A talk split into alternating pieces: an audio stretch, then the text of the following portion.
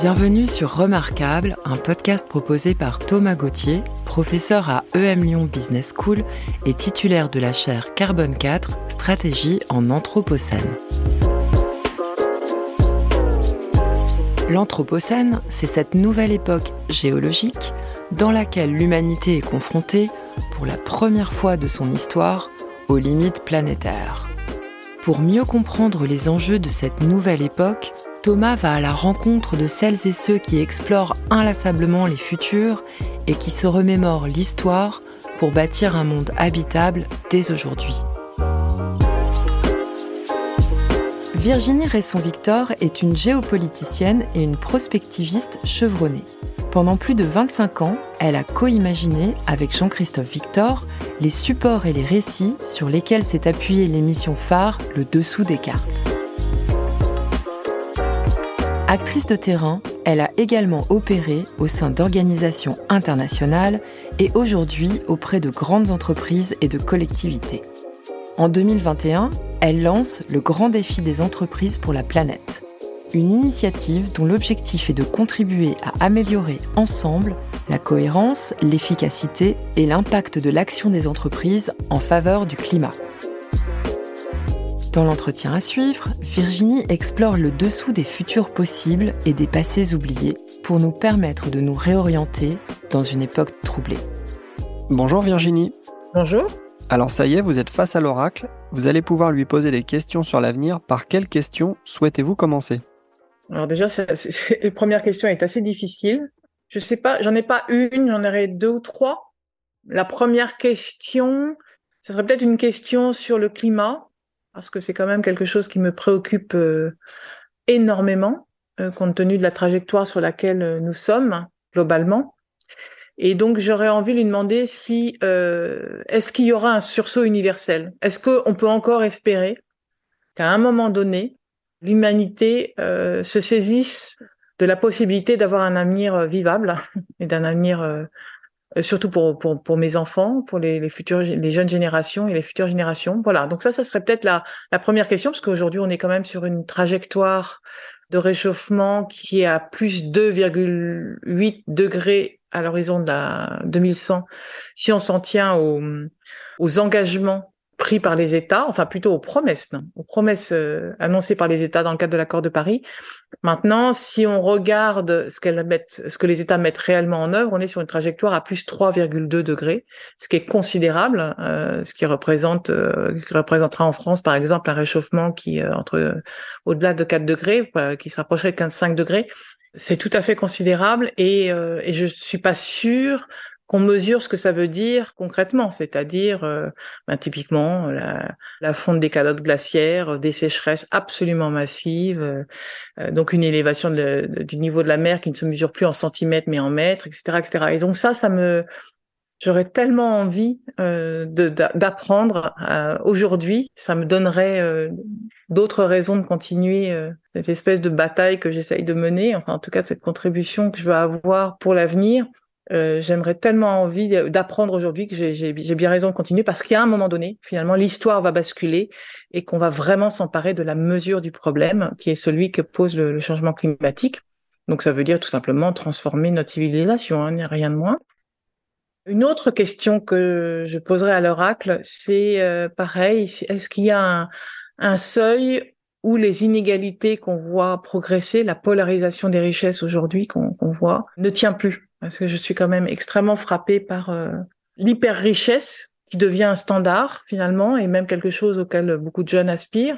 Et euh, mais dans une démesure qui est complètement fou et qui permet à quelques personnes euh, enfin plutôt euh, pas personne mais à, un tout petit nombre de personnes dans le monde de s'approprier finalement l'essentiel de, du, des ressources de la richesse mondiale mais aussi de la capacité à, à émettre des gaz à effet de serre à polluer. C'est quand même et, et à s'approprier même les biens communs.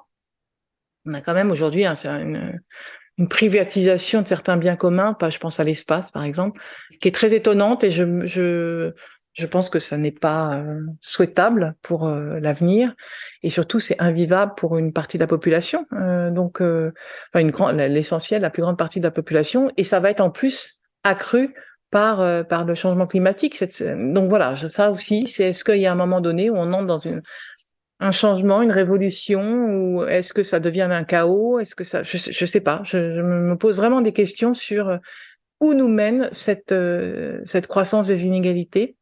Et puis une troisième question que je lui poserais, ça serait surtout sur le, rapport entre l'homme et la technologie parce que pour moi, les, technologies avancent beaucoup plus vite que la pensée de l'homme n'est capable de, de, les absorber. C'est-à-dire que le progrès, il a, il, pour moi, il n'a un sens que si l'homme, euh, en même temps, développe une pensée qui est capable d'orienter ce progrès et de l'encadrer. J'ai l'impression que là, pour le coup, on est un petit peu pris de vitesse. Euh, on découvre plus vite que la philosophie, que la sociologie, que nos quotidiens sont capables de, de penser aux, effets rebonds, aux, risques. Et euh, comme je ne crois plus tellement dans la raison humaine, voilà, ça préoccupant qu'on n'arrive pas à, ajuster finalement cette, ce recul qu'on devrait avoir sur la technologie avec le rythme de nos découvertes. Voilà un petit peu les questions que je lui poserais. Il y en aurait sûrement d'autres, mais je je serais rassurée euh, s'il pouvait avoir des réponses autres que celles que j'ai en tête. Voilà. Euh, parce que derrière la question que je pose, c'est une manière de dire mes inquiétudes, en fait. Et, et mes interrogations ont sens, comment est-ce qu'on sort de là? Comment est-ce qu'on fait pour euh, que la prise de conscience, parce que la prise de conscience, par exemple, sur le climat, elle est là. Alors, pas partout. Hein, euh, j'ai un sondage, par exemple, sur le Nigeria, où il y a trois personnes euh, sur dix au Nigeria qui ont déjà entendu parler du, du changement climatique mais ça, ce qui veut dire que 7 sur 10 n'ont jamais entendu parler de, du réchauffement, alors que c'est un des pays, des 10 pays les plus vulnérables à l'échelle de la planète.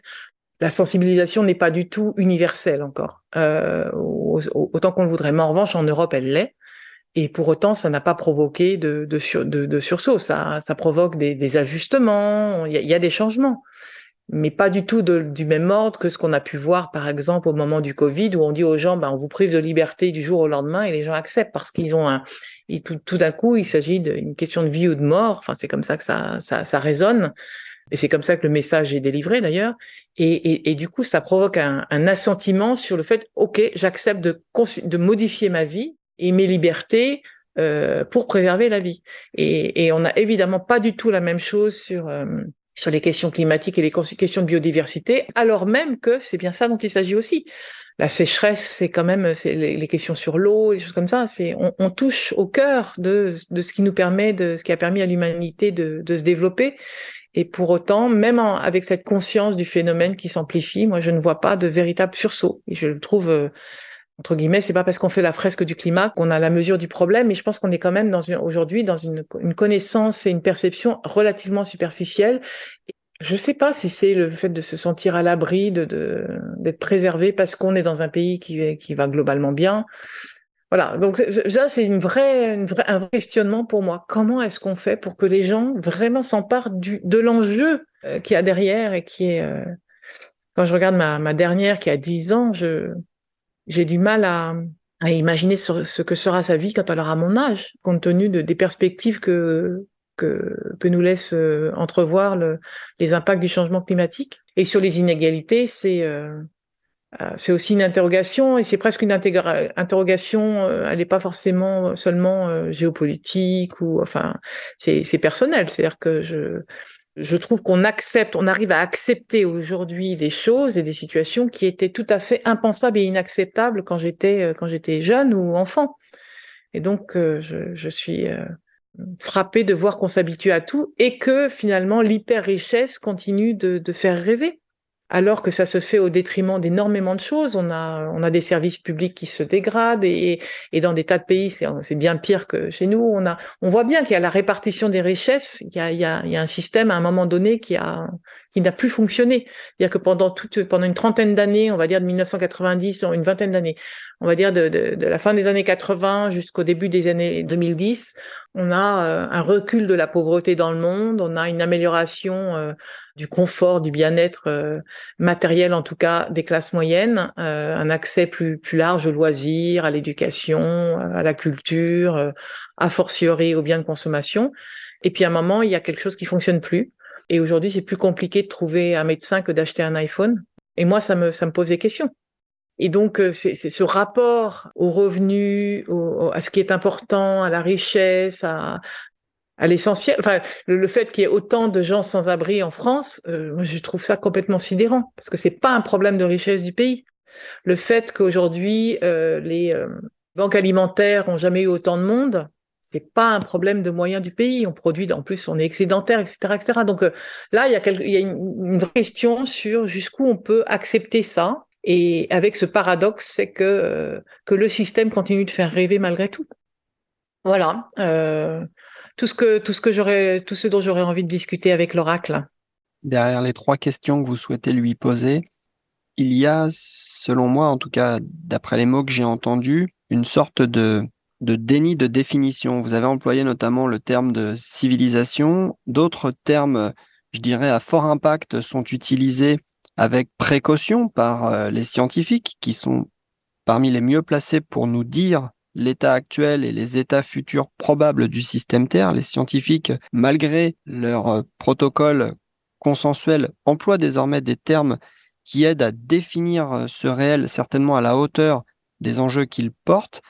Comment nous expliquons-nous que l'on continue par contre en dehors de ces cercles, je dirais, euh, éclairés, ces cercles qui appuient leur recherche de connaissances sur des protocoles rigoureux, comment expliquons-nous que les termes utilisés pour décrire la, je dirais, euh, séparation incroyable entre les systèmes humains et le système Terre soient encore des termes finalement mous. On parle de crise comme si finalement euh, il n'y avait qu'un épisode qui va être euh, daté dans la longue histoire, qui a un début, qui a une fin, il y a un retour à une manière de fonctionner, une manière de se rapporter aux autres, une manière de se rapporter aux vivants qui sera un renouvellement de ce que cela a pu être avant la crise. Comment nous expliquons-nous ce, refus d'obstacle qui est un, refus de définir, un refus de dire le réel, un refus de mettre à jour tout simplement la paire de lunettes que l'on utilise pour regarder le réel? Comment s'expliquer ce décalage qui s'accroît entre la façon dont on dit le monde et la façon dont ce qu'est le monde? Je suis pas sûr que, que, j'ai la réponse. D'ailleurs, s'il y a une réponse, à mon sens, il y en a peut-être plusieurs. Moi, j'ai des pistes d'explication, mais euh, qui ne sont pas fondées sur euh, aucun travail euh, que j'aurais pu mener sur cette question-là, mais elle est importante. Euh, surtout que pour moi, ça fait partie de des choses qui parfois m'énervent d'ailleurs avec les scientifiques. C'est avec certains scientifiques, c'est que c'est ils restent très très accrochés à leur devoir de réserve, qui est tout à fait légitime pour rester crédible, sauf que sauf que du coup, ça limite la capacité des politiques, par exemple, de s'emparer de l'alerte, enfin de ce que se disent vraiment les données scientifiques. Ce que je veux dire pas là, c'est euh, le réchauffement climatique, c'est très abstrait, c'est euh, euh, la crise, effectivement, ça laisse entendre que c'est passager. Non, ce n'est pas passager. Je, vais prendre deux, exemples. L'histoire de la sobriété. Quand la sobriété est mise en avant l'été dernier à la suite, elle, est, elle est mise en avant elle est proposée comme solution à quelque chose de très précis qui est le problème énergétique posé par euh, le conflit en Ukraine. Donc ça présuppose, ça laisse entendre en creux que euh, une fois que la guerre est réglée, on reviendra à la normale. Or c'est pas le cas. Et ça c'est alors peut-être que le l'expérience Covid a laissé cette impression là aussi, hein, sans se dire que c'était un, premier épisode d'une longue série. On y a vu un début, une fin, et on s'est dit bon bah finalement on, s'en sort bien et euh, et le monde d'après n'a pas émergé que précisément on a retrouvé tous les ingrédients du monde d'avant. Puis on a une deuxième, euh, une deuxième alerte qui est donc cette, cette crise en Ukraine et qui est, euh, qui est une crise systémique en réalité. On veut, le, on veut le mettre dans un. Évidemment qu'il y a un, il y a un conflit, enfin qu'il y a des raisons euh, très géopolitiques, mais tout ce que ça a déclenché montre bien que c'est au-delà du problème, du simple problème Russie-Ukraine. Notre dépendance, enfin plutôt la dépendance de l'Europe, la France c'est pas le cas, mais la dépendance de l'Europe au gaz russe montre bien qu'il y a d'autres problématiques que le seul rapport entre l'Ukraine et la Russie. En tout cas, la sobriété donc a été mise en avant en disant, ben, avec le risque de, de pénurie d'énergie et le risque d'inflation conséquent, il est important de d'être plus sobre dans nos usages de l'énergie. Et ça a fonctionné, mais toujours avec cette idée que c'était provisoire. Or non, c'est pas provisoire puisque ne serait-ce que pour décarboner notre économie, il va falloir investir sur d'autres énergies. Tout ça a un coût et le prix de l'énergie, dans la mesure où elle devient aussi euh, plus rare, devient forcément plus élevé. Et euh, même chose pour l'eau. Là, l'idée de, la sécheresse, on a l'impression que la sécheresse qu'on connaît depuis, alors euh, dans certaines régions plus que dans d'autres, mais enfin depuis plus d'un an maintenant, hein, un an et demi, 18 mois je crois. Là aussi, historiquement, à l'échelle d'une vie, on a le souvenir d'une sécheresse en 1976, en telle année, etc. Mais il y avait un début, une fin. Et ce que nous dit le changement climatique, c'est que il y a un début, mais il n'y a pas de fin. C'est des phénomènes qui vont euh, s'amplifier. Et euh, par exemple, on, ne sait pas, on ne dit pas euh, que euh, depuis 30 ans, la ressource disponible en eau douce, elle a déjà diminué de 14%. Notre population, elle n'a pas diminué de 14%. L'économie, l'agriculture n'ont pas diminué de volume, enfin de production de 14%. Donc on voit bien que la tension elle augmente. Ce qui veut dire derrière qu'il va y avoir, euh, euh, avec les changements climatiques, de moins en moins et, d'eau disponible. Nos usages et notre croissance économique tirent au contraire dans le dans l'autre sens. Et donc il y a une tension sur l'eau qui est une tension durable et qui peut amener les prix de l'eau à augmenter, à être multipliés par 3, 4, 5. Or, des prix de l'eau qui augmentent, ça veut dire des prix agricoles, des prix qui eux-mêmes, et on le voit bien sur les, euh, le prix des fruits, par exemple, depuis deux ans, qui augmente précisément euh, euh, sous l'effet de, de, de, la sécheresse et des changements climatiques. Donc, ces tensions inflationnistes et ces tensions, ces conflits d'usage, c'est des choses qui seront de plus en plus fréquents et de plus en plus critiques, de plus en plus, et qui peuvent amener à des violences euh, sociale importante, euh, une ressource qui, euh, quand on est obligé, on l'a déjà vu l'été dernier, quand on, on est obligé d'opposer, est-ce que on privilégie un golf ou les éleveurs dans, je crois que c'était, je sais plus dans quelle région, c'était à l'ouest, en, Vendée, si je me trompe pas, mais peut-être je me trompe. C'est très fort quand on voit que les restrictions, je sais pas, une ville de Barcelone, on impose des restrictions d'eau aux habitants mais pas aux touristes, alors que le touriste, il consomme quatre ou cinq fois plus d'eau à minimum que les habitants. Ces tensions-là, à mon sens, elles sont pas dites. Enfin, elles sont pas annoncées, elles sont pas.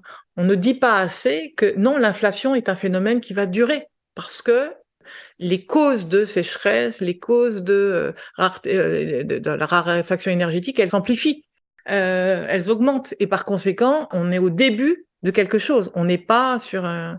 Et ça, alors euh, peut-être que les mots sont pas posés, mais c'est même, j'allais dire, c'est au-delà des mots. C'est-à-dire que c'est le, le, diagnostic qu'on n'ose pas avouer. Après, il y a un déni de diagnostic, hein, je pense encore, parce que c'est tellement... Euh, quand on en prend la mesure, c'est tellement dur, moi, je trouve, à, à imaginer. Euh, ça interroge aussi beaucoup le politique. Quelle va être euh, sa responsabilité Comment est-ce qu'il va arbitrer L'homme politique, désormais, ça va être de plus en plus un arbitre de tension. Et donc, euh, le dire, l'annoncer, c'est, euh, je suis pas sûre que ce soit politiquement très vendeur. Je sais pas. Il m'est arrivé plusieurs fois, vous savez, euh, quand les, les, nouvelles sont trop mauvaises, eh, on décrédibilise celui qui les porte parce que c'est trop dur à accepter ou, ça questionne trop de choses ou ça remettrait en cause trop de d'acquis ou euh, d'habitudes ou de croyances et par conséquent c'est plus facile finalement de dénigrer ou de décrédibiliser, délégitimer finalement celui qui porte le, diagnostic ou qui porte les mots, plutôt que d'accepter de les écouter. Et moi, ça m'est arrivé un certain nombre de fois. Euh, je me souviens de, débats euh, il y a quelques années sur, euh, par exemple, sur le fait de, de, de faire un séminaire en prenant l'avion où j'interrogeais les personnes qui étaient là en disant est-ce que vous êtes sûr qu'on a besoin de prendre l'avion pour faire un séminaire qu'on pourrait faire à proximité dans un cadre tout aussi agréable que celui en l'occurrence de la Grèce? Et euh, ça, ça, a été très très mal pris. C'était pas acceptable mon propos. Et aujourd'hui, maintenant, il euh, n'y a pas une boîte qui ose prendre, euh, faire, enfin, si, il y en a certainement, mais enfin, c'est quand même euh, beaucoup plus rare que on emmène ces cadres de l'autre côté de la planète pour faire un séminaire qu'on peut faire quelque part en France. Donc, il y a, quand même des choses qui ont évolué, mais tout ça pour dire que si on dit les choses, peut-être, peut-être, c'est une hypothèse, hein, de manière trop j'allais dire brutal, c'est pas la façon de le dire qui est brutale, c'est les faits eux-mêmes qui sont, euh, mais euh, trop euh, trop vrais, eh bien ils ne sont pas acceptés. Et donc et donc ça peut provoquer du déni ou du refus. Alors que je sais, je, je sais pas, je réfléchis à voix haute parce qu'en fait je n'ai pas la réponse. Je suis d'accord avec vous sur le fait que on ne dit pas complètement les choses. je vais tenter avec vous un, un, pas de côté peut-être. Ouais. Donc on vient de se raconter finalement l'ampleur du diagnostic qu'il s'agirait de pouvoir euh, élaborer, qu'il s'agirait ensuite de pouvoir faire comprendre euh, à une population qui est nécessairement hétérogène, hétérogène culturellement, hétérogène idéologiquement. Je me dis peut-être naïvement que si j'étais moi-même euh, un dirigeant, public ou privé, eh bien cela m'enthousiasmerait d'avoir un tel défi devant moi, puisque si j'ai souhaité accéder à une fonction de pouvoir, à une fonction de représentation euh, de mes concitoyens, disons, je prendrais cette opportunité comme une, euh, une aubaine pour pouvoir euh, travailler de façon systémique à dire ce monde de manière compréhensible, de manière intelligible et de manière stimulante, en essayant, pourquoi pas, de donner le goût d'un inconnu vers lequel nous irions ensemble et également le goût finalement de se reconnecter à ce qu'est la nature humaine, puisque les bouleversements dont on parle appellent en creux les prémices d'une transformation anthropologique hautement plus ardue que, euh, que ces transformations anthropologiques ont pu être euh, au cours peut-être des, des dernières décennies. Donc, ce que je n'arrive pas à saisir, et du coup je vous pose la question que je n'avais jamais jusque-là formulée vraiment, et en particulier au micro de ce podcast, c'est n'y a-t-il pas néanmoins une forme d'enthousiasme à trouver dans euh, la nature profondément systémique, paradigmatique des changements qu'il s'agit d'expliquer, qu'il s'agit de naviguer? Voilà, je m'arrêterai là. alors, oui, en théorie, je suis d'accord avec vous. Moi, on me donne une feuille blanche, j'adore inventer, innover, repenser, parce que c'est tout repenser, donc c'est extrêmement excitant même, c'est enthousiasmant. Il y a un certain nombre aujourd'hui de de personnes qui euh, qui travaillent sur les récits, parce que tout ça doit être porté aussi par des récits. C'est-à-dire qu'on n'attire pas vers quelque chose qui est radicalement différent si on n'a pas une on peut pas dire aux gens il va falloir complètement changer si on leur propose pas quelque chose, autre chose à la place. Il y a quand même besoin d'avoir une idée euh, chez beaucoup de gens, l'inconnu, ça tente pas grand monde. Euh, il y en a chez qui c'est un goût, j'en fais partie, mais c'est quand même pas culturellement. On n'est pas, surtout après, quand on a des enfants, on a des, un, ensemble de choses qu'on a, on a passé toute une vie à bâtir et, et dire, bah, tout ça, finalement, ça n'est que peu de choses et qu'il faut complètement repenser le tout ça peut, ça peut faire peur et on voit pas immédiatement les bénéfices qu'on peut en tirer. On va commencer par regarder les renoncements qu'il va falloir opérer. Donc ça, c'est humain. Et donc euh, surmonter ça, c'est compliqué. Ensuite, la deuxième partie, le deuxième frein, il est, il est double. Il y a, il y a, il y a quand même la partie systémique, l'aspect systémique mondial. C'est-à-dire que euh, c'est extrêmement compliqué de sortir de la pelote et de d'en, refabriquer une à l'extérieur. Et, surtout pour le temps de transition. C'est-à-dire qu'à la limite, on peut imaginer le système qu'il faudrait. Euh, d'ailleurs, il y en a, il y a, il y a des scénarios, il y a des, euh, il est possible, on les connaît. Et, et les politiques les connaissent.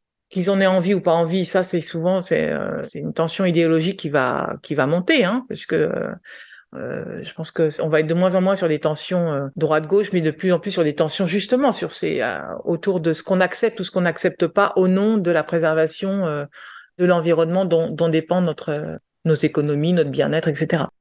La question c'est comment est-ce c'est la transition, c'est comment on passe d'un système à l'autre et, et je pense que c'est là qui bute que beaucoup de politiques butent. Et je je les blâme pas parce que parce que c'est pas c'est pas très simple de passer d'une situation où on est tellement, où tout est tellement lié, intriqué avec le reste du monde d'ailleurs, parce qu'on n'est pas en autosuffisance, on n'est pas sur une île et euh, et donc euh, le changement, il engage de rompre avec beaucoup beaucoup de choses ou en tout cas de de faire évoluer ou de transformer profondément beaucoup des liens que nous avons et sur lesquels nos, systèmes reposent, de s'en extraire pour aller vers autre chose. Et, sur un temps qui doit être relativement court, c'est ça aussi. Hein, il y a un problème d'échéance par rapport aux les échéances que nous pose euh, cette crise civilisationnelle, c'est plus une crise, enfin cette, cette, problématique euh, à la fois économique, euh, cette remise en cause de notre rapport à la nature, rapport à l'environnement, etc., donc qui est quelque chose d'extrêmement profond nous pose des questions auxquelles on doit répondre très très vite. Et ça, c'est quand même extrêmement difficile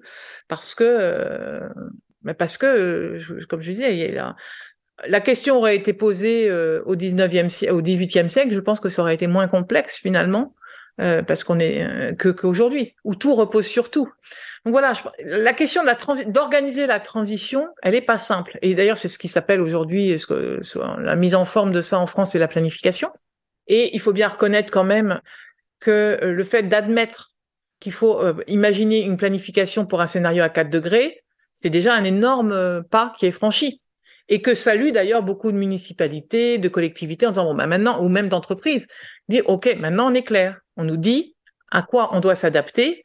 On n'est plus sur parce que l'histoire des scénarios c'était compliqué aussi. C'est absolument indispensable, nécessaire, il faut continuer, mais pour pour voir les possibles.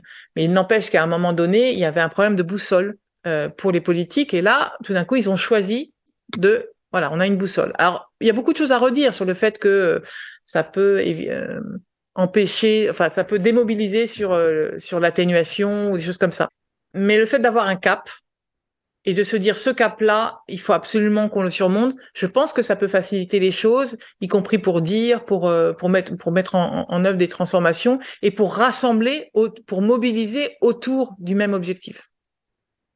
Mais il reste compliqué parce que ça, ça, ça engage aussi beaucoup d'arbitrage. Une transition engage de, beaucoup d'arbitrage et euh, qui sont politiquement sensibles. Donc, je sais pas. C'est certainement des. Je sais, sais même pas si, comme je réfléchis à voix haute, si c'est très clair ce que je raconte, mais mais je, je, je, reprends à mon compte cette idée que finalement nous avons une chance de pouvoir réinventer le monde, si je puis dire, refaire le monde, et c'est passionnant. Et de fait, dans l'histoire, on est quasiment la première civilisation à avoir le choix de s'adapter ou de mourir. C'est-à-dire que là où les, euh, les civilisations euh, passées finalement subissaient, par manque de connaissances en particulier, euh, nous, on a les connaissances, on a la prise de recul suffisante, on a les données qui nous permettent d'analyser là où nous sommes aujourd'hui et les enjeux et comment en sortir. Et donc, on a le choix. Et ça, c'est complètement incroyable de penser que euh, qu'on est les premiers dans, dans l'histoire de l'humanité.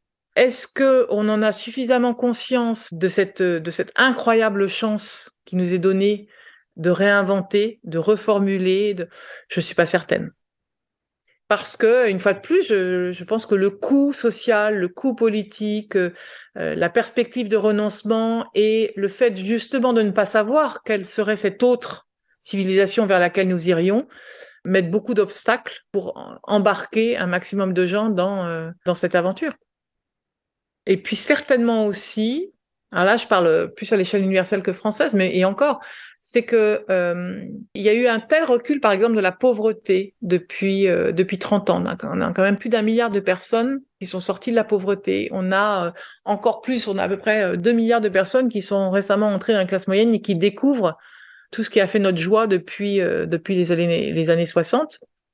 Inverser cette tendance-là, alors qu'elle ne fait que s'amorcer pour pour une grande partie de la population mondiale, c'est quasiment impossible on sort de la pauvreté et on vous explique tout de suite que ah bah non mais vous n'aurez pas le temps de rester euh, dans cet état de, de cette phase où on, on, découvre pour la plupart ce que c'est qu'accéder à, à, la consommation et avec tout ce qui tout ce qui va avec. Et là, je pense que c'est euh, de, de fait c'est ce qui se passera par la force.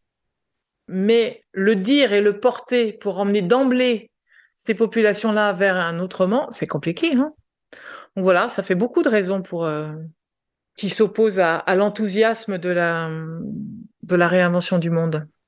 Alors, on a beaucoup parlé ensemble jusque-là de, de futur, de futur euh, possible, de futur euh, désirable, de futur aussi inacceptable. Je vous propose que nous regardions un instant du côté de l'histoire, le regard dans le rétroviseur.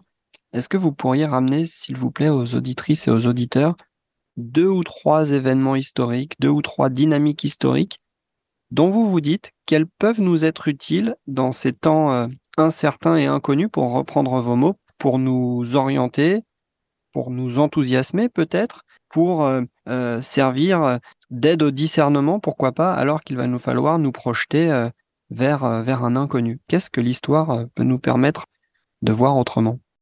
Moi, il y en a trois que j'utilise facilement. Alors, il y en a un, c'est pas tout à fait l'histoire, puisqu'on est quasiment aux, aux ères au temps euh, géologique. Donc on va pas parler d'épisodes historiques, mais après ce, seront deux épisodes historiques. Mais il y en a un qui est pour, prendre la, dimension des choses, c'est la concentration des gaz à effet de serre. Euh, moi, je trouve ça tout à fait incroyable de penser que quand on regarde le niveau de concentration des gaz à effet de serre aujourd'hui, que je dis qu'il y a entre autour de 420 425 parties par million, ça n'évoque rien à personne, ni même quand on dit mais pourtant avant la révolution industrielle, c'était de 278 ppm, ça n'évoque toujours rien. En revanche, quand on prend un graphique et qu'on s'aperçoit qu'on regarde toute l'histoire finalement de la concentration des gaz à effet de serre depuis euh, un million d'années ou avec différentes périodes euh, interglaciaires, hein, glaciaires et interglaciaires, pardon, on voit des grandes variations d'une ère à l'autre. Et pourtant, euh, la concentration de gaz à effet de serre n'a jamais, jamais et de très loin atteint euh, ce niveau-là depuis au moins 800 000 ans. En fait, pour retrouver ce, niveau-là de concentration de gaz à effet de serre, c'était il y a 3 millions d'années, c'était derrière l'ère du Pliocène. Ce qui veut dire implicitement que l'adaptation, et à cette époque-là, euh, eh bien, les arbres poussaient en Antarctique, la température était de 4 degrés à peu près supérieure à celle qu'elle est aujourd'hui, le niveau de la mer était de 15 à 20 mètres au-dessus de ce qu'il est aujourd'hui. Donc ça nous donne une idée de là où on va. Sauf que la dernière fois qu'on y est allé, c'était il y a 3 millions d'années, enfin qu'on y est allé, entre guillemets, c'est une, façon de parler. Euh, et là, il va falloir que nous nous adaptions à une telle évolution, non pas sur euh, quelques dizaines de milliers d'années ou centaines de milliers d'années, mais sur quelques décennies. Et ça, c'est pour moi, c'est euh, cette image-là, et en graphique, elle est très frappante. C'est-à-dire qu'on va, on va devoir opérer on a réussi déjà à émettre des gaz à effet de serre qui avaient été séquestrés, dont la sédimentation et la séquestration avaient pris plusieurs centaines de milliers d'années. Et nous, en quelques décennies, finalement, on est arrivé à les relâcher dans l'atmosphère, d'où euh, ce retour à, des taux de concentration de l'air du Pliocène. Et sauf que l'adaptation qui a été euh, à l'époque, il y avait vaguement les tout premiers Australopithecus euh, africanus, l'ancêtre de l'Homo, euh, qui lui-même est l'ancêtre de l'homme, qui s'installe, enfin qui s'installait, qui était en Afrique, qu'on voyait apparaître en Afrique. C'est incroyable l'adaptation qu'on va devoir opérer. Et donc ça, je trouve que cette dimension de temps, cette échelle de temps, pour moi, elle est, euh, elle est absolument saisissante. Et elle devrait nous éclairer sur l'ampleur et donc nous aider à nommer les choses et à mieux nous en emparer euh, et à comprendre que c'est pas en passant euh, du gobelet jetable à la gourde que euh, qu'on a résolu la, question quoi.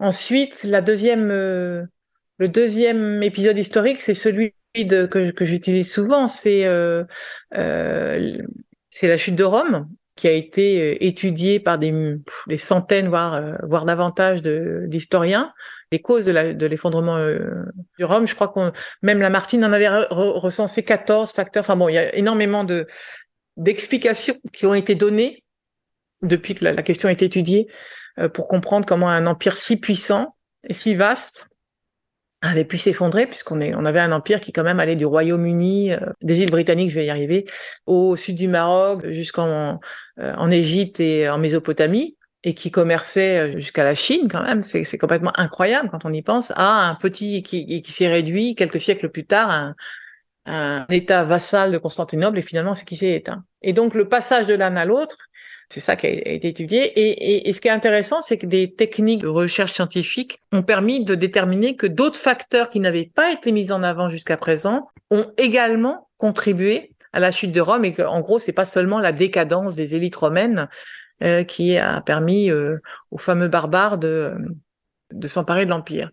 En fait, euh, et ces deux facteurs, c'est le climat et les pandémies. Climat parce que l'Empire romain en l'an, je sais plus, je crois que c'est 280. Moi, je, non, non, je, je confonds. j'ai un doute sur la date.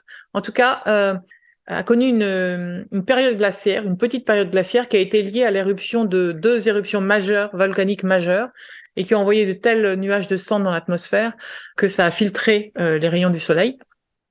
Et, euh, et, que donc pendant un certain temps, il y a eu un, un, refroidissement de 2,5 degrés euh, des températures et une augmentation de la sécheresse.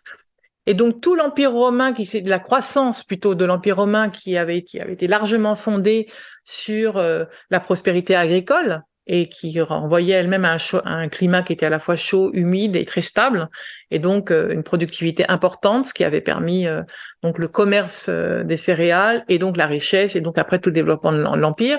Eh bien, ce premier fondement de, de, l'empire disparaissait, enfin en, tout cas a été affaibli par ce refroidissement climatique et tout ça intervenant dans un contexte sanitaire déjà euh, fragilisé et fragilisé pour plusieurs raisons. L'une d'entre elles, c'était euh, finalement les grands travaux entrepris par les ingénieurs romains pour construire des routes, pour euh, développer les cités, etc. ont déboisé, asséché, détourné des rivières et tout ça faisant, ben, évidemment, modifier les écosystèmes et ont aussi euh, déconfiné euh, différents, différentes espèces qui étaient confinées dans, les forêts ou dans les bois, et en particulier le fameux euh, Psalmodium falciparum, qui est donc le moustique responsable du paludisme.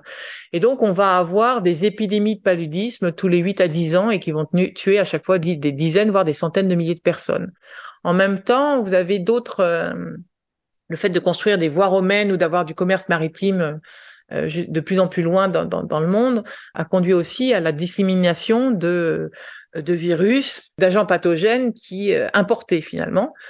Et on a eu notamment deux très grandes euh, pandémies. Une présupposée, la, peste de, Antonine, la peste Antonine, une sorte de, variole qui a énormément fragilisé l'empire, qui a tué, on estime à 7 millions de personnes, à peu près un quart des un quart des, des, soldats romains.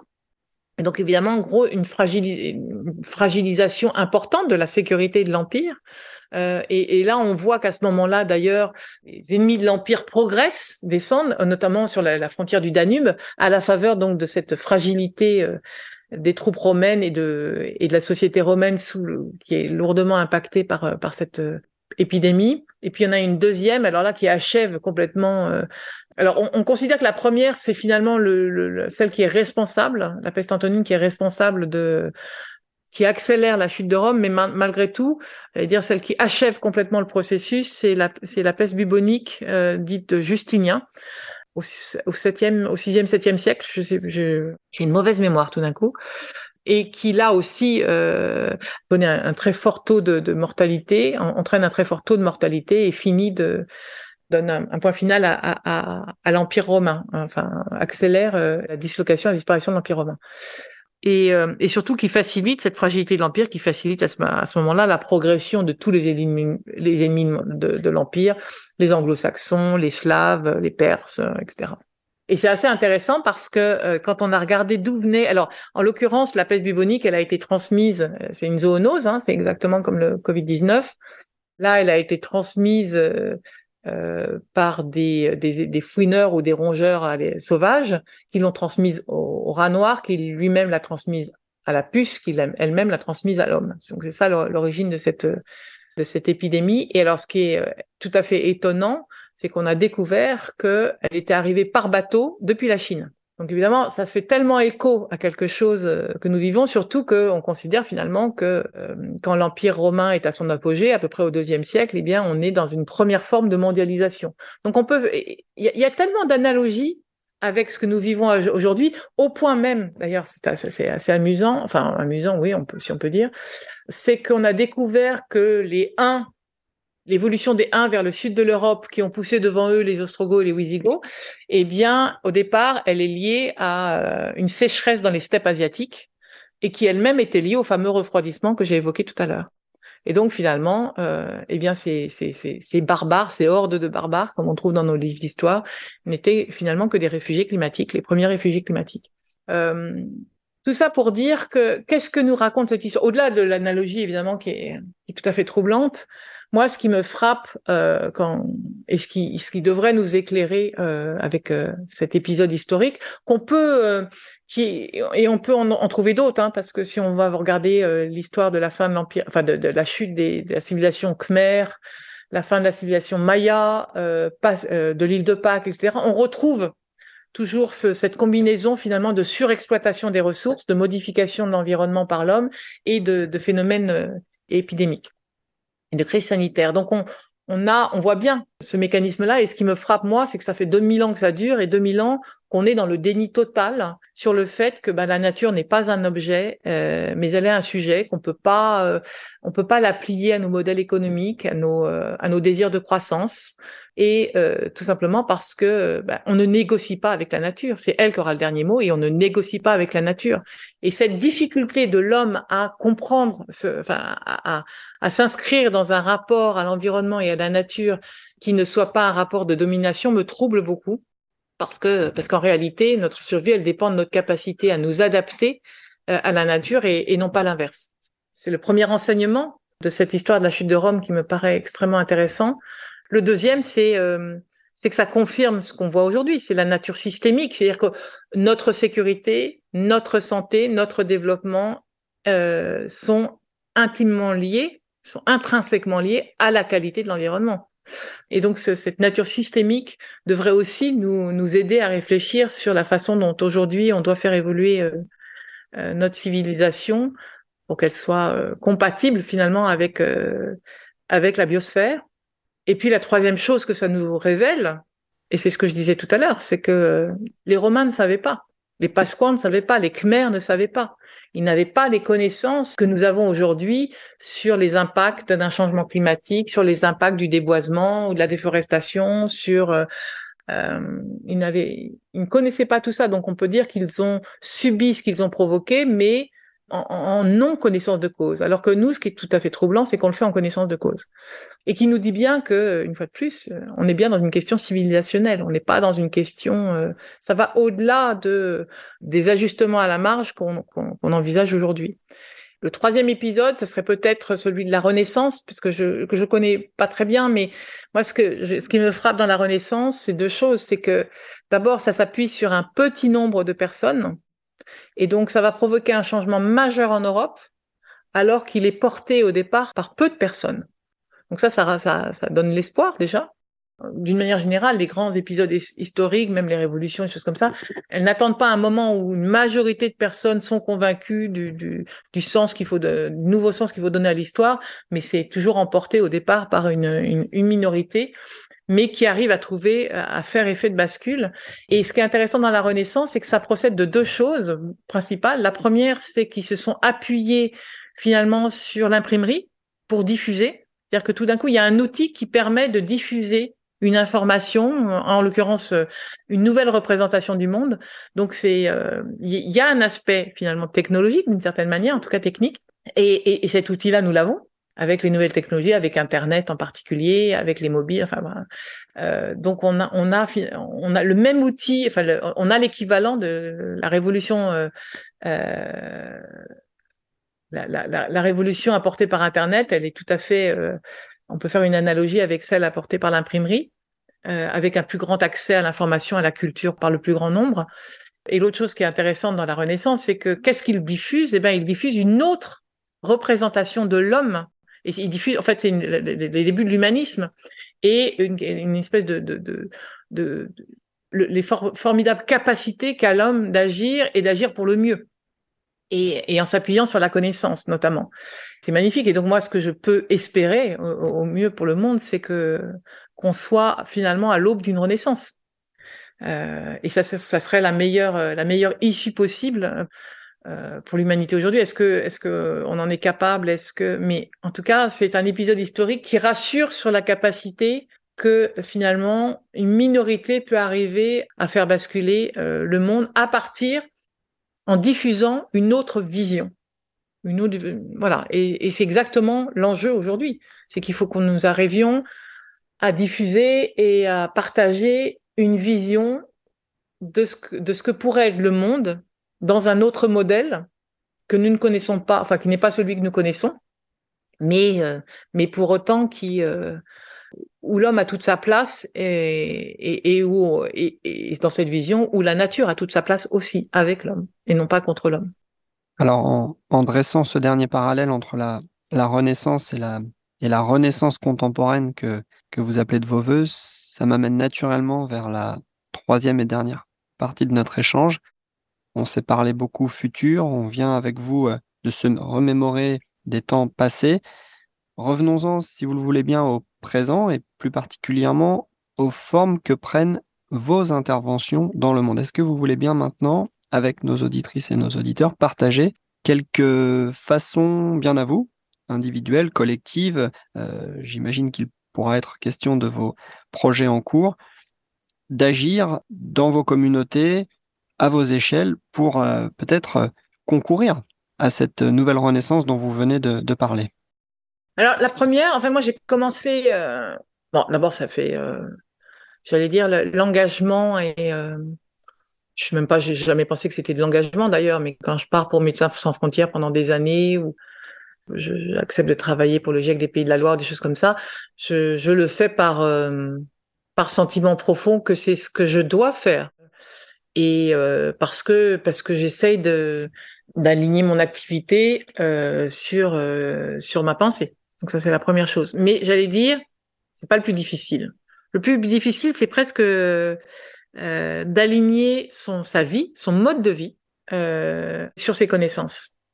Être aligné entre sa pensée et son action, d'être en cohérence, moi je je trouve pas ça extrêmement difficile. Enfin du moins c'est difficile, mais pas pour les raisons, pas personnellement c'est difficile parce que on est face à, on peut se retrouver face à des publics ou des situations euh, qui résistent évidemment à ce qu'on propose comme euh, euh, comme solution, comme piste de réflexion, etc. Donc ça, oui, c'est difficile ponctuellement. Ça peut être difficile aussi matériellement parce que parce que l'engagement n'est pas, c'est produit souvent beaucoup de précarité. le militantisme, c'est pas, et je parle pas de militantisme idéologique, hein, je parle vraiment de une forme de préoccupation euh, humaniste qui voudrait que le monde tourne bien, quoi, tout simplement, et, et, et, d'essayer de, de, de, porter cette vision du monde euh, le plus largement possible. Là où c'est donc plus difficile, c'est aligner son mode de vie euh, sur euh, sur ce qu'on sait. Ce qu'on sait, c'est la finitude des ressources. Ce qu'on sait, c'est euh, la pollution, c'est le recul de la biodiversité, c'est le réchauffement climatique, etc., etc. Et quand on a trois enfants, euh, comme beaucoup de gens, c'est tout à fait normal d'aspirer à un certain confort, à certaines facilités aussi qui nous sont offertes. Et donc, euh, tout d'un coup, on nous explique que ce mode de vie-là, qui a été promu par la publicité, par la représentation, par le cinéma, euh, par des modèles d'assurance, il y a des tas de façons hein, de, jalonner une vision du monde idéal dans le monde idéal, eh ben, on va prendre ses vacances à Bali, euh, on a tel type de vêtements, on change de, téléphone portable tous les deux ans parce qu'il y a des progrès technologiques, etc. Sortir de cette représentation-là de manière volontaire parce qu'on sait que ça n'est pas euh, tenable alors qu'on a les moyens d'y accéder, euh, c'est très compliqué. Et alors moi, il se trouve qu'il y a eu une épreuve de la vie qui, qui m'a, entre guillemets, beaucoup aidé c'est-à-dire la perte de mon mari, et qui fait que tout d'un coup, les revenus chutent euh, de manière euh, drastique, euh, les revenus du, foyer, et puis tout l'équilibre familial, et puis et, de toute façon, la vie qu'on avait ne, tenait plus. Tout ce sur lequel reposait la, construction familiale sur laquelle reposaient nos projets, nos envies, nos désirs, notre quotidien, tout ça, c'est disparaît. Et, on arrive à ce moment-là dans ce qu'on appelle un processus de deuil. Et le processus de deuil, on voit bien, il y a d'abord euh, cette espèce de, sidération, et je pense qu'on en est encore euh, là, enfin pas moi, mais à l'échelle mondiale, face à ce qui est en train de nous arriver. Euh, c'est extrêmement difficile à, percevoir, à admettre, à reconnaître. Ensuite, il y a la colère, évidemment, enfin le, déni, la colère, euh, le, après, il y a, y, a, y a, le marchandage, c'est-à-dire qu'on on voit comment est-ce qu'on pourrait continuer à, malgré tout, à préserver l'avant. Puis à un moment, on se rend à l'évidence que ça fonctionne pas. Et alors moi, ça a été très rapide parce que quand il s'agit de, ressources, euh, de toute façon, euh, il faut s'adapter très vite. Et donc le deuil, euh, ce deuil d'une vie d'avant, finalement, qui, qui m'a été imposé par le décès de mon mari, m'a énormément aidé à questionner et à refaire des choix. C'est-à-dire qu'à un moment donné, il fallait, il fallait faire des choix sur comment on vivait, avec quoi, où, euh, etc. Et, et j'ai essayé de faire ça le plus possible avec mes enfants pour les accompagner dans le changement, parce que c'est des, des changements importants, mais euh, déménagement, plus de voiture. Moi, j'ai changé mon régime alimentaire. Euh, les, les, vêtements, ben, c'est que du deuxième main. Pour les cadeaux, on ne fait plus que des cadeaux immatériels, etc., etc. Et tout ça, toute cette adaptation-là, on me l'aurait proposé comme choix avant, je sais pas sûr que j'y serais allée. Euh, là, il y a eu un tel niveau de contrainte et une telle nécessité, euh, une urgence d'adaptation pour la survie, que ça a facilité cette réflexion et, et, et ces choix que j'ai faits. Mais ma vie d'avant était tellement bien que je suis pas sûre que je l'aurais fait aussi rapidement que que j'ai pu le faire. Et puis maintenant, je peux dire rétrospectivement, que euh, mon Dieu quel bonheur d'être passé par là. Enfin entre, entre guillemets euh, euh, au sens où il y a des tas de choses qu'on a explorées et que je vis aujourd'hui que je n'aurais jamais pu vivre autrement. Et donc ça ne veut pas dire que je suis pas nostalgique ou que j'ai pas des moments de où je, je retournerai pas au monde d'avant pour des tas de raisons évidentes. Mais pour autant je peux vérifier je peux témoigner que eh ben, le, un après très différent est porteur d'autres d'autres découvertes, d'autres explorations, d'autres plaisirs, des moments difficiles, mais il y en avait aussi avant, etc., etc. Et cette expérience-là, moi, elle m'aide beaucoup. Elle m'aide beaucoup parce que vraiment, j'ai dû, par la force, aligner mon mode de vie à euh, une réalité qui auparavant a été une réalité euh, plus ou moins consciente et là qui s'est imposée à moi de manière très brutale et qui m'a et que j'ai prolongé donc à titre personnel que j'ai prolongé sur euh, sur les sur le cadre de vie, le mode de vie, etc. en alignant ça avec les connaissances que j'avais sur l'impact de mon régime alimentaire sur le monde, l'impact de mes mobilités, etc. C'est pas parce que mon mari est mort que j'ai arrêté d'avoir une voiture, évidemment mais c'est le changement, la situation de changement dans laquelle le deuil m'a mis, m'a conduite finalement, m'a facilité le travail d'alignement. Et euh, on vit beaucoup mieux quand on est aligné. Ça ne veut pas dire qu'il n'y a pas des renoncements qui sont très compliqués. Moi, j'en ai un qui est très dur. Hein. Euh, c'est pas la viande, c'est pas, euh, c'est pas la voiture, c'est le voyage. depuis depuis toujours, la découverte du monde, l'exploration du monde, et, pour moi, je sais pas comment dire, c'est un moteur. Et m'en trouver privé, Aujourd'hui, c'est très dur. Vraiment, ça me manque. j'ai habité beaucoup à l'étranger. J'ai notamment beaucoup habité en Asie. Le fait de ne plus pouvoir aller enfin de ne plus aller en Asie, euh, je pourrais d'ailleurs, mais de ne plus y aller par choix, euh, c'est compliqué. Mais mais quelle satisfaction de savoir que c'est possible. Et donc ça, souvent je me pose la question, mais comment est-ce qu'on accompagne finalement les gens, enfin on, massifie le deuil, si Est-ce qu'il n'y a pas finalement une forme de deuil euh, collectif qu'on devrait faire, organisé d'une certaine manière, pour faciliter? Alors, parce que de toute façon, il va être fait. L'inflation qu'on va connaître dans les prochaines années, probablement, des choses comme ça, c'est, euh, on peut faire l'analogie, c'est que tout d'un coup, on se retrouve privé de facto de tas de choses auxquelles on avait accès auparavant. Euh, mais c'est quand même mieux de le choisir que de le subir. Et donc tout le défi, il est là de, faire le deuil avant, le, avant que le changement s'impose à, nous. Quoi. Euh, voilà pour le premier, la, première façon de, que moi j'ai eu de d'agir. Après, je constate une grosse difficulté de notre, démocratie à s'accommoder euh, de cette transformation nécessaire et des arbitrages qu'elle engage. Ce que je veux dire par là, c'est qu'on, mine de rien, euh, les politiques d'atténuation et, bientôt celles d'adaptation vont imposer euh, un petit peu comme ce qui s'est passé pour le confinement ou pour au moment de la guerre en Ukraine sur l'énergie, vont imposer des renoncements. On peut appeler ça renoncement, on peut appeler ça un choix. Enfin, de fait, il va falloir faire avec moins. Et tout ça pour un résultat et un bénéfice que nous ne percevrons pas rapidement. Et peut-être que nous ne percevons pas du tout parce que pour certains, euh, l'inertie climatique, l'évolution, l'impact climatique, ça se mesure pas forcément là où on vit puisque c'est un phénomène global. Et puis en plus, même si aujourd'hui on a arrêté toutes les émissions, on sait que le, climat continuerait de se réchauffer pendant quelques années. Et donc c'est très frustrant de se dire moi je vais faire des efforts pour des, euh, des résultats que je ne percevrai pas de mon vivant ou que d'autres percevront, etc. C'est un peu moins le cas pour la biodiversité, parce que la biodiversité, on peut avoir un impact assez rapide à l'échelle locale, euh, sur certains aspects en tout cas. Et donc politiquement, c'est très difficile à porter ça. En plus, on est sur des sujets complexes. C'est-à-dire qu'il faut arriver déjà à assumer ça, et en plus, on est sur des choses systémiques, complexes, ce qui fait qu'on arrive très vite. Alors moi, je l'ai quasiment à chacune de mes interventions, mais pourquoi est-ce que moi je ferais des efforts si les Chinois n'en font pas? Et donc ça, pour la démocratie, c'est d'autant plus difficile qu'un élu, en gros, il a 3, 4, 5 ans pour démontrer que sa proposition est la bonne et, prouver euh, et, montrer les résultats s'il veut être réélu. Sinon, s'il ne montre pas les résultats, en gros, il sacrifie sa carrière. Parce qu'on lui dit, bah, voilà, vous avez fait des promesses, vous avez demandé de faire tel et tel effort pour des résultats qui sont pas là. Et donc, c'est complètement contradictoire. C'est-à-dire la temporalité de nos systèmes, de nos pratiques démocratiques, elle coïncide pas du tout avec la temporalité euh, écologique et systémique. Et donc c'est là où on voit qu'il faut que, non pas, il s'agit absolument pas de renoncer à la démocratie, je suis euh, fortement attachée et, inquiète d'ailleurs de, voir qu'on la, on la grignote, mais pas pour des raisons écologiques, contrairement à ce qu'on entend beaucoup, plutôt pour des, raisons sécuritaires ou plutôt la perception de ce qu'est l'insécurité.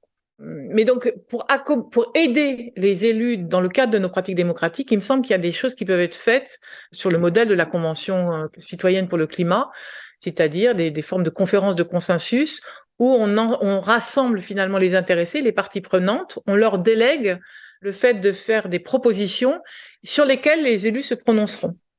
Et on peut espérer que les propositions soient euh, plus facilement des propositions d'intérêt général puisqu'elles vont être formulées par des gens, une population réduite, à échelle réduite, mais euh, d'intérêt hétérogène, euh, etc. Mais à partir du moment où ils formulent quelque chose de collectif, on peut imaginer que ça sera plus facilement d'intérêt général.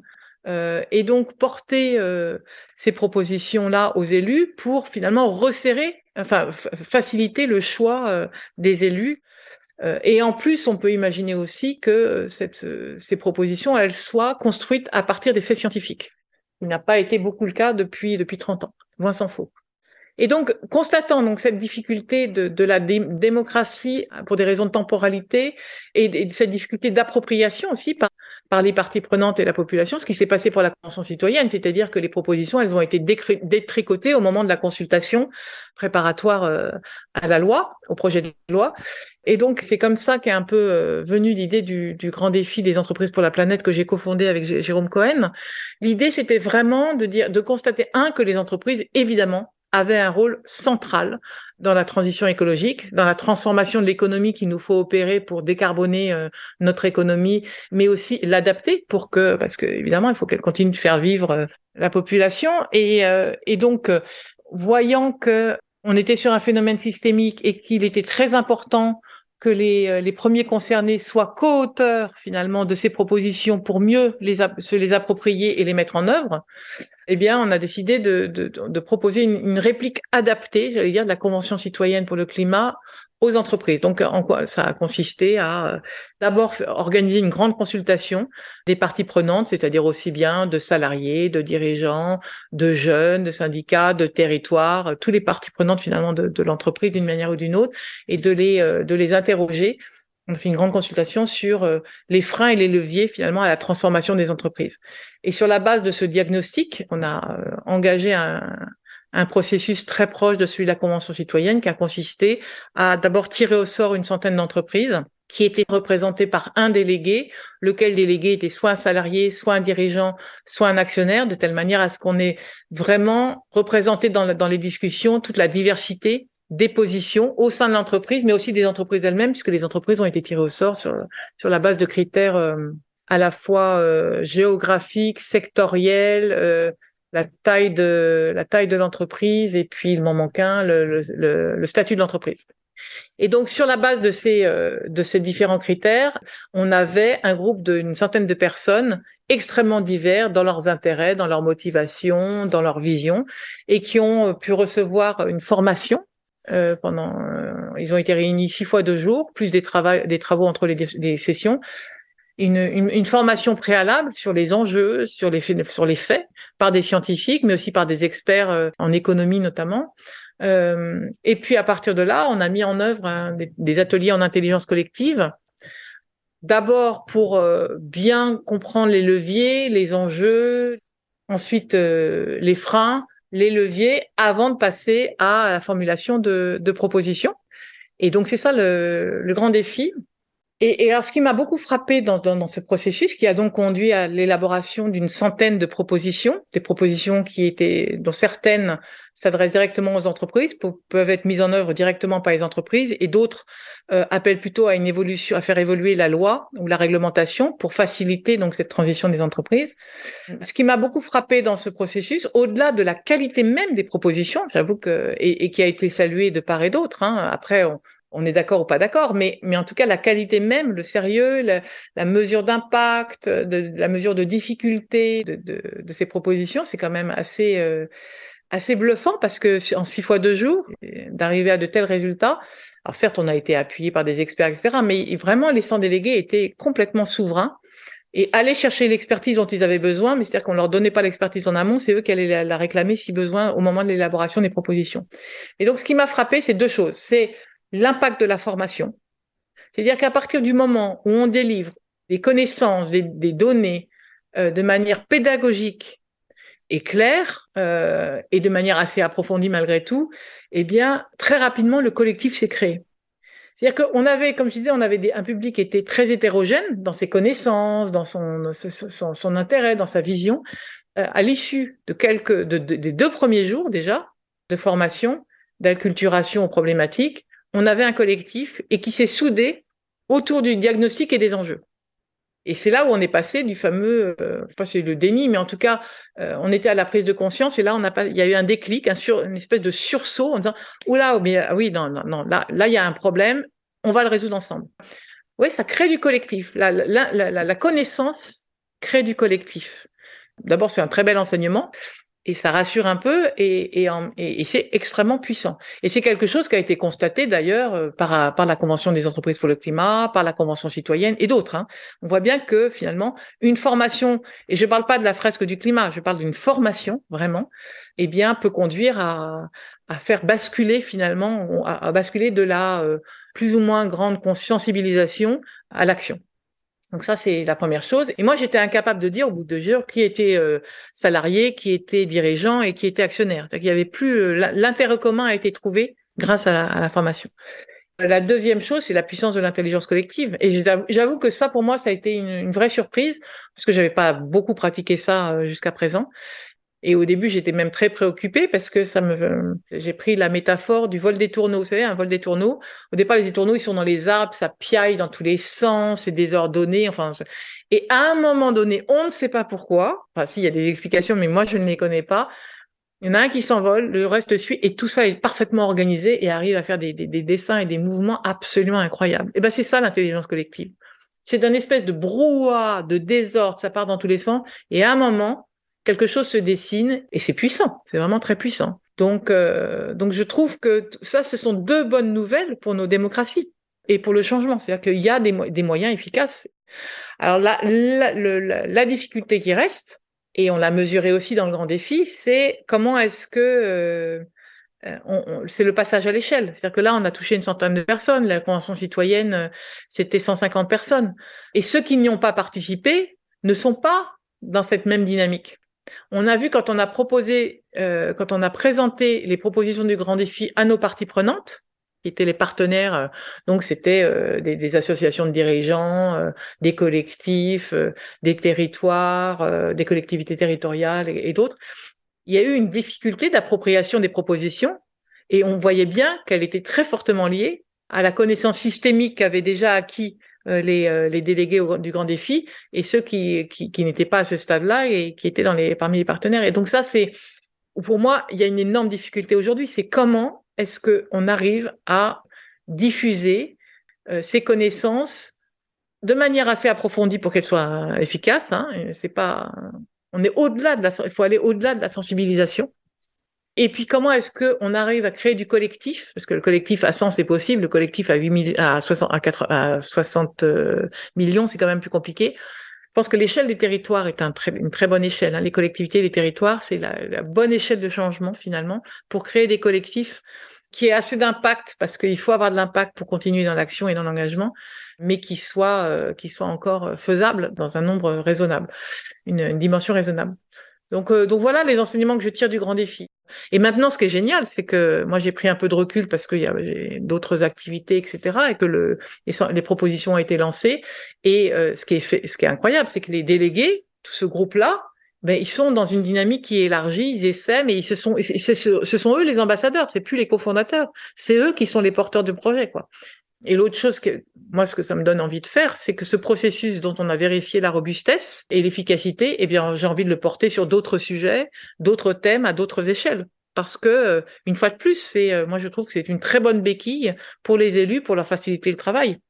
Et euh, là où certains ont perçu qu'on c'était leur job, non, en fait, c'est pour pour les accompagner. Donc, parce que c'est un collectif qui s'est emparé des données scientifiques pour les transformer en propositions pour moi, c'est un, terrain d'action qui a été passionnant, euh, qui est passionnant. Et puis l'autre aujourd'hui euh, que je poursuis, euh, c'est que j'ai, je suis donc présidente du GIEC des Pays de la Loire, c'est-à-dire d'un collectif de qui, est, qui est sans rapport avec le GIEC international, qui est donc un, une initiative de la région régionale de, de, créer un comité de scientifiques à la façon un peu du GIEC international, hein, euh, de scientifiques, mais simplement euh, interdisciplinaire, c'est que nous on n'a pas que des climatologues et des hydrologues, on a aussi euh, des gens issus des sciences humaines, euh, des sciences économiques. Ce collectif qui réfléchit euh, de la même façon à l'impact du changement climatique sur euh, sur nos territoires, sur la base des scénarios du GIEC international, et à la vulnérabilité de la région face à ces changements climatiques, pour ensuite éclairer évidemment la décision des, des, des, des acteurs du territoire dans les processus d'atténuation et d'adaptation pour moi, c'est un engagement, en plus un travail euh, bénévole, mais c'est une façon pour moi de continuer à, d'essayer en tout cas de contribuer à ce que je pense souhaitable pour euh, pour la collectivité. Donc à travers l'éducation de mes enfants, à travers euh, le grand défi, à travers à travers le, le, GIEC des Pays de la Loire, et puis j'aimerais beaucoup. il y a des tas de, de, de questions que j'ai un peu évoquées dans, dans dans ce podcast que j'aimerais creuser aujourd'hui, et donc je rêverais de pouvoir reprendre la plume, ou plutôt le clavier d'ailleurs, pour les creuser comme je l'ai fait par le passé. Mais ça, ça demande du temps et des moyens que pour l'instant, malheureusement, je n'ai pas. Mais sinon, c'est euh, là, j'ai beaucoup travaillé sur la diffusion, sur le partage, mais j'aimerais recapitaliser en allant plus sur la, réflexion. Ça me manque un peu ça. Alors, à travers euh, cet échange, on, a alterné entre euh, l'universel et l'intime, on a alterné entre le, temporel et l'intemporel. On a alterné entre le, local et le global, les futurs, les passés et les présents. Beaucoup d'enseignements et certainement encore plus de questions que vous avez mis en mots euh, durant tout cet échange. Merci infiniment Virginie pour le temps que vous avez consacré au podcast. Bah, je vous en prie, merci à vous.